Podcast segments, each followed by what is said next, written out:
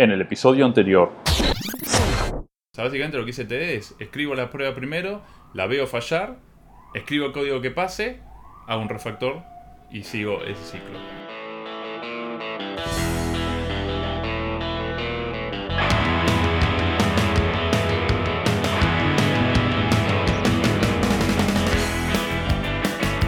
Hola, bienvenidos a un nuevo episodio del podcast de Días Ágiles. Mi nombre es Sergio Y por acá está yo, Leonardo. Y el tema que vamos a tratar esta vez es pair programming, que es, viene a ser una suerte de continuación de lo que fue el cuarto episodio, Que que hablamos de este, exactamente. Eh, así que bueno, para romper el hilo vamos a empezar con la primera pregunta, que es, ¿qué es programación de apares? ¿Qué es pair programming? ¿En castellano o en inglés? Eh, bueno, a ver, es, es es conocido como pair programming comúnmente. Sí, programación Eh, en parejas. programación si lo en parejas o sitio. programming, Es una de las.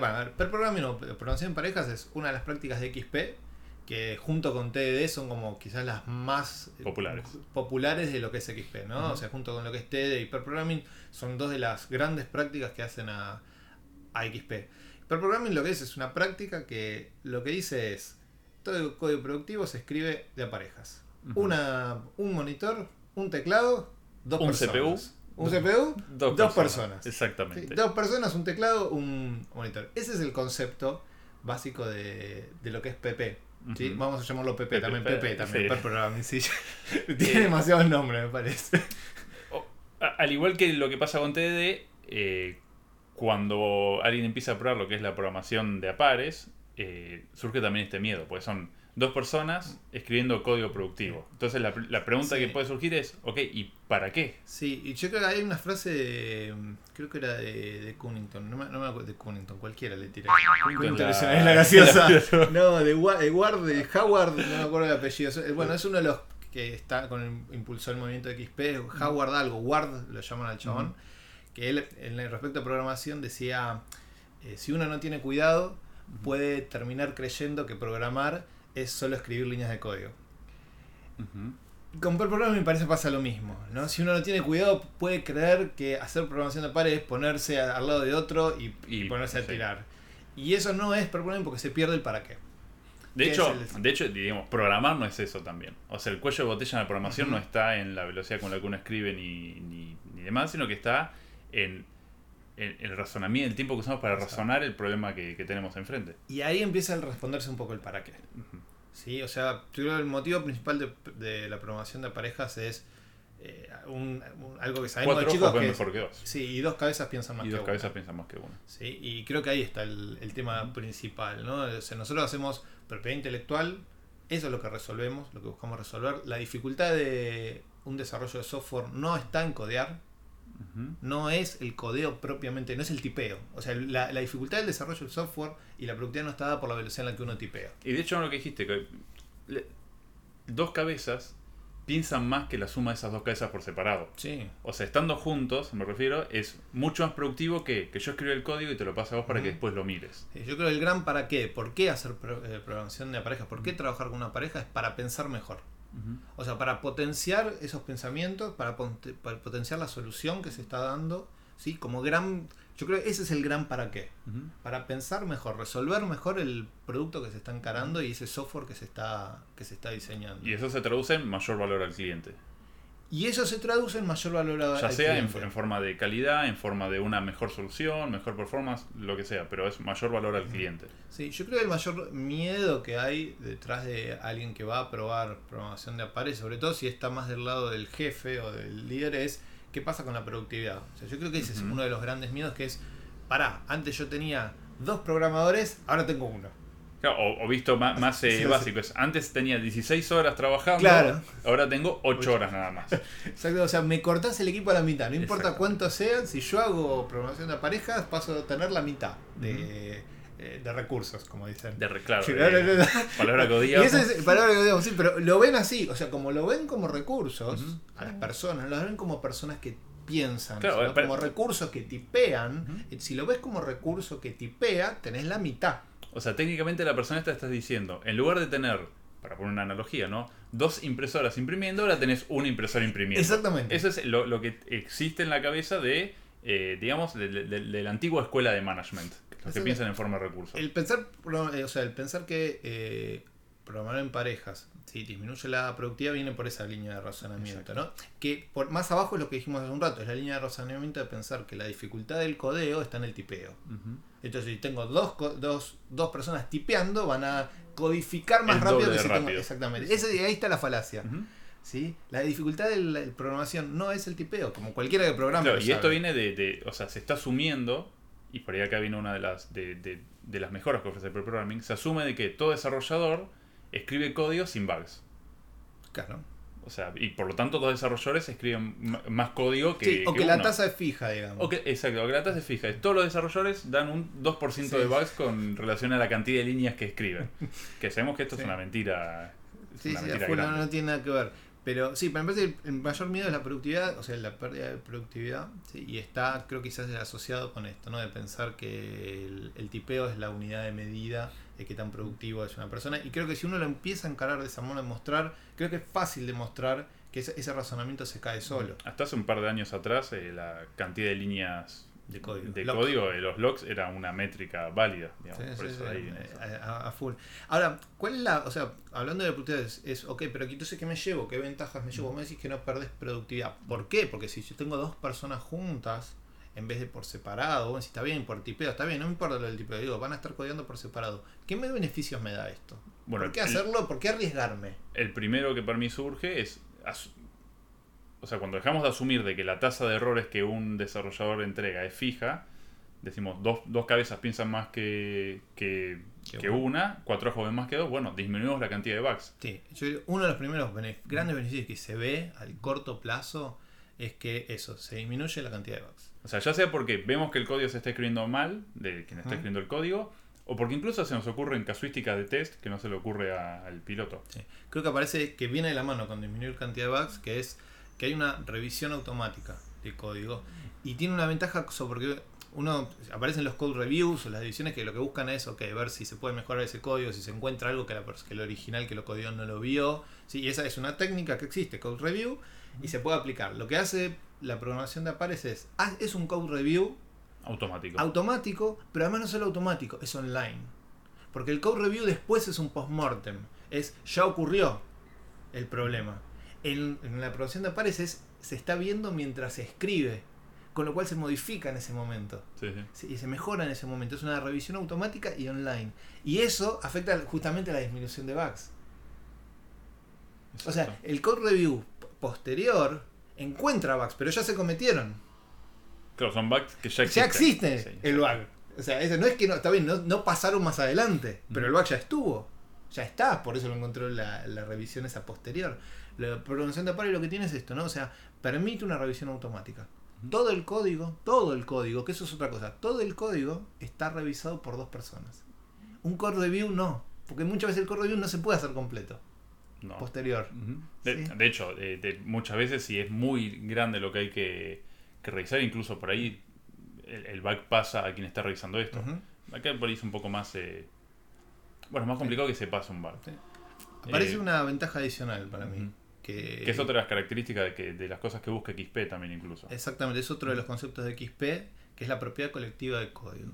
Que básicamente dice, el código no es de quien lo escribió, sino de todos. Exacto.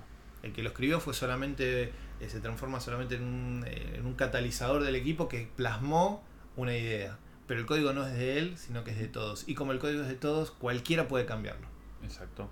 Cualquiera puede cambiar cualquier cosa. Exactamente. O sea, tiene el derecho a cambiar lo que quiera. Y ya no existe el especialista de este módulo, el especialista de aquel módulo. Hay que cambiar esto, no, para que se fue o mañana le preguntamos o se fue de vacaciones, cuando vuelva de vacaciones lo vemos. Ahora, si hay que cambiar esto, bueno, el equipo sabrá cómo cambiarlo. y, y, podemos, y lo bueno de la promoción de APAR es que cuando se escribe algo, dos personas al menos estuvieron en eso. Eh, al menos, pues podemos saber que bueno, en algunos de por ahí la, forma de hacerlos es, en realidad lo que pasa es que hay más personas tocando el código. Creo que aparece ahí que va de la mano de lo que es el concepto, o sea, para que propiedad colectiva de códigos cualquier persona puede tocar el código. Lo que pasa es que aparece un prerequisito, que es que entonces todos tienen que tener conocimiento del código. porque no, si no se transforma en algo irresponsable. Sí. la idea es que todos puedan tocar. Luego necesito que todos los conozcan y la programación de pares lo que hace es apoya esa práctica haciendo que ya por lo menos dos personas están viendo el código y una de las prácticas dice programación de pares no es sentarse a dos, sino tiene un par de reglas. Una de esas reglas es y las parejas rotan. Exactamente. ¿sí? Al momento de las parejas rotas, todas están viendo un poco del, del código que está están ahí. viendo el código y todos están escribiendo código. Exacto. O sea, es eso. Pones una pareja donde uno escribe y el otro mira. Yo me aparece también otro aspecto que es interesante con esto de, la, de, de las parejas, que es el que, que es más cultural, ¿no? Es que al mezclarse, o sea, hay una interacción social diferente en el equipo y se hace más fácil el pedir ayuda. O sea, creo que ninguna persona está sola, pero ya no de palabra, ahora de hecho. Sí. Y es un apoyo psicológico, sobre todo para alguien que entra nuevo, muy distinto. Es nadie está solo. O sea, todos vamos a codear juntos. ¿sí? De, de- parejas. Y eso facilita el transmitir información. Si yo me siento libre de pedir ayuda, porque naturalmente voy a estar con alguien que me la pueda dar, me voy a sentir libre de pedirla en otras circunstancias. Me voy a evitar el trabarme. Por ejemplo, el que hace eso, que se queda trabado y encerrado en su, en su problema eh, durante días, capaz, sin después, nada, sin salir a pedir un, tirar un hueso, ¿no? De, che, alguien me un hueso. Es un tema más cultural y eso ayuda muchísimo a que eso fluya, ¿no? Claro, pues incluso es más automático el pedido de ayuda en el momento del desarrollo. Más Y natural. nos, nos ayudan a, acostumbrarnos al, al pedido de ayuda. Y creo que se genera eso, ¿no? El- Esa, ese intercambio de, de conocimiento. Empiezan a desaparecer las islas de conocimiento. ¿sí? Ya no hay una persona que es especialista, sino que Exactamente. el equipo es especialista. ¿sí? Y a través, como se mezcla esto, está bueno la mezcla, por ejemplo, de un junior y alguien que tiene más conocimiento para. Y las dos personas aprenden, tanto el junior como el senior. eh, o el supuesto senior. Eh, hay un podcast de seniority que hicimos. Hay un podcast. Cada vez que digo senior ahora Sí. me cae el podcast. Eh, Bueno, otra pregunta que, que surge con respecto a Sí. esto es, hoy, hoy en día está bastante de moda que empiece a eh, trabajarse más desde casa Sí. o empiece a aparecer el trabajo remoto. Sobre todo hay un- una serie de artículos que hablan sobre el, eh, por qué se empezó a buscar trabajo remoto, porque en los países donde más trabajo hay, por ejemplo Estados Unidos, ya todos están contratados. Entonces la alternativa es, bueno, empezar a contratar gente de otros, otras ubicaciones en Estados Unidos o otras, otras personas en otros países sí. y que trabajen desde su casa. Entonces la pregunta es si se puede hacer eh, programación de apares remoto. Sí. Obviamente hay herramientas, ¿no? Para, para suplir ¿sí? esa problemática de la distancia. ¿no? Aparecen, hay pila. Sí, de- está lleno de herramientas. O sea, tenemos desde eh, la más básica sería usar, por ejemplo, Google Hangouts con Por la pantalla compartida, Claro, eh, usar Skype. sí. Herramientas de colaboración varias. herramienta- eh, hay incluso herramientas de colaboración de donde se puede editar el código online. Hay una que creo que se llama ID9 uno. Eh, o bueno, para los más eh, hardcore pueden Sí. usar V con Tmux o no sé, hay va- variedad de, de alternativas. Sí. Yo igual lo que pienso en el remoto es para mí es como es como hacer una pizza sin mozzarella. La podés hacer y como poder podés, pero te va a quedar media pedorrona.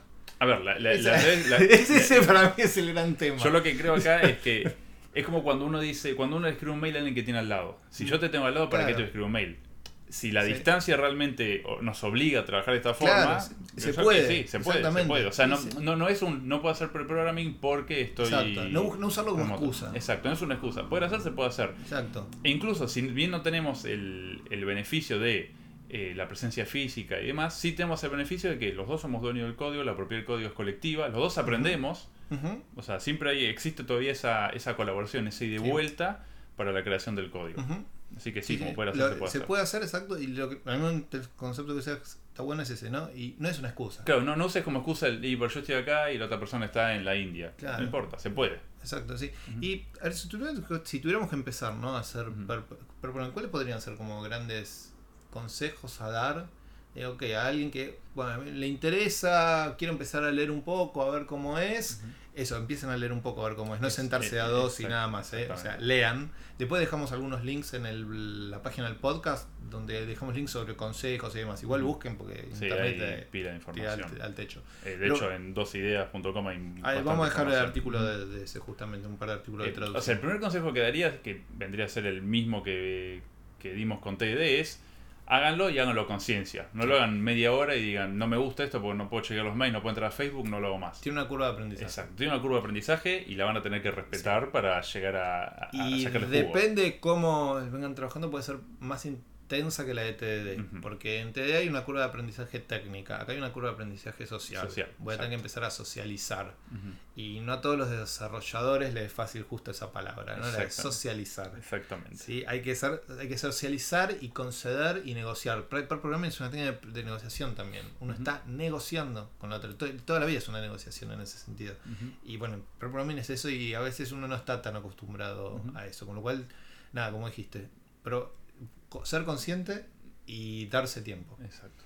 ¿sí? Bueno, otro beneficio que fue el que nombramos por arriba es, ro- o sea, otro consejo, perdón, beneficio es rotar. Sí. O sea, que quien escribe código, que es el piloto, rote con quien está mirando el código, que es el copiloto. O sea, que no siempre sea la misma persona la que escribe el código Sí. ni la misma persona la que mira. Tal cual. En pair programming se marcan dos roles, el que escribe y el que está ayudando, sigue coordinando, eh, copiloto y piloto.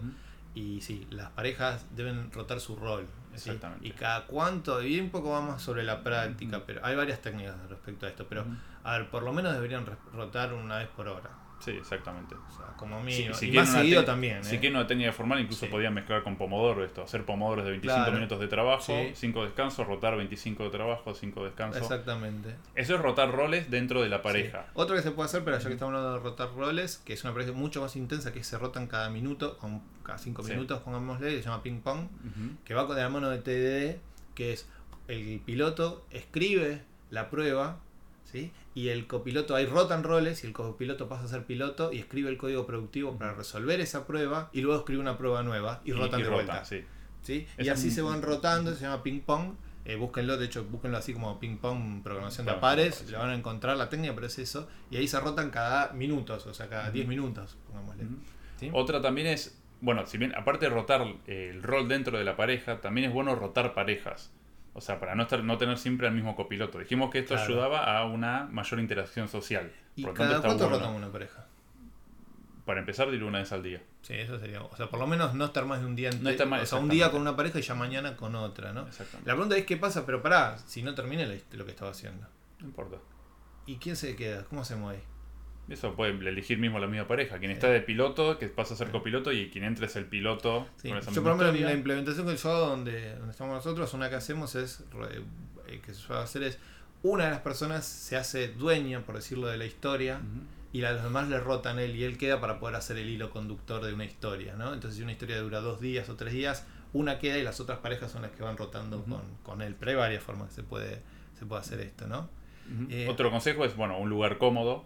Sí. O sea, ya que vamos a estar dos personas sentadas en un mismo escritorio, que el lugar sea cómodo, Sí, no, sea un monitor un, no cómodo. puede ser un sucutrucho de, de un metro de ancho Exacto. porque no entran dos Exacto, personas. sea un monitor cómodo, teclado cómodo. Hay diseños de escritorios eh, Sí. pensados para hacer Sí, y programación de de hecho el pares. diseño se pueden bajar y están los, eh, los ¿cómo se llaman? Los Los planos. planos, sí, los Lo- planos. los planos Son de para libre armarlo. distribución, sí. Exacto, son de libre distribución de un buen escritorio para programación de pares, cómo podría ser, qué distribución tendría que tener. E igual no es excusa, digo, se pueden Se seguramente pueden adoptarlo. sí, ¿sí? En un escritorio que tenga un lugar para que estén dos personas sentadas cómodas, sin estrellarse entre ellas, Ya es eh, eh, y un monitor más o menos grande para que se vea claro, claro, exactamente, ya es más que suficiente, ¿no? Con eso está in- interesante, ¿sí?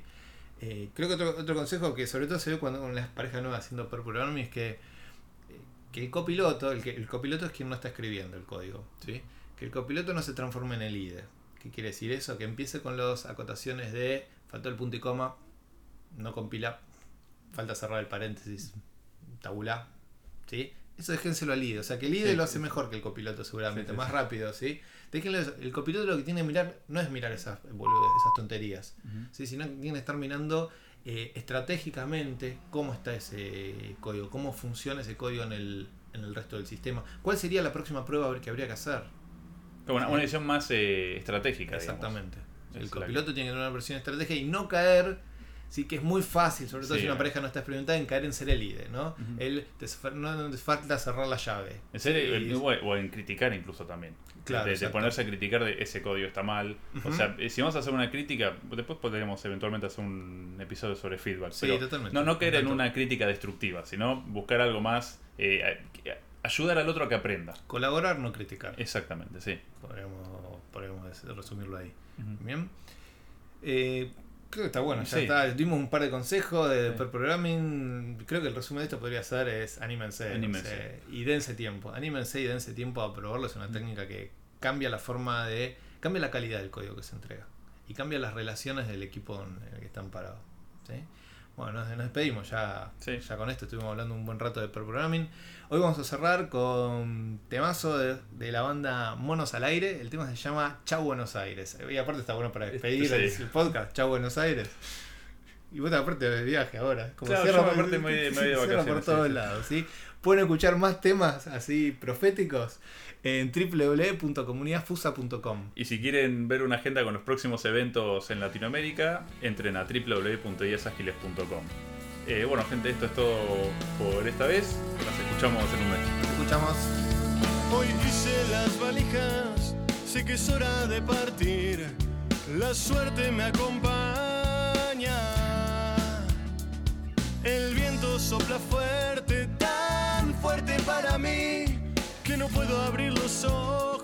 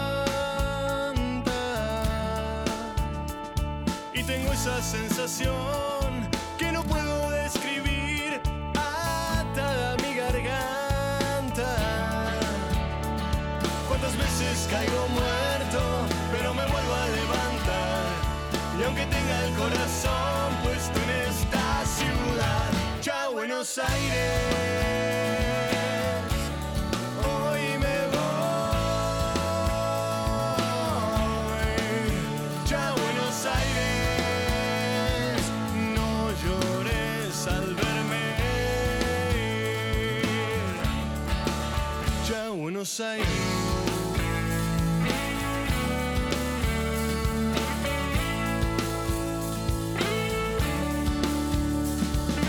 calles de esta zona están llenas de personas y nadie dice adiós. El sol ya se acomoda, me quedan pocas horas.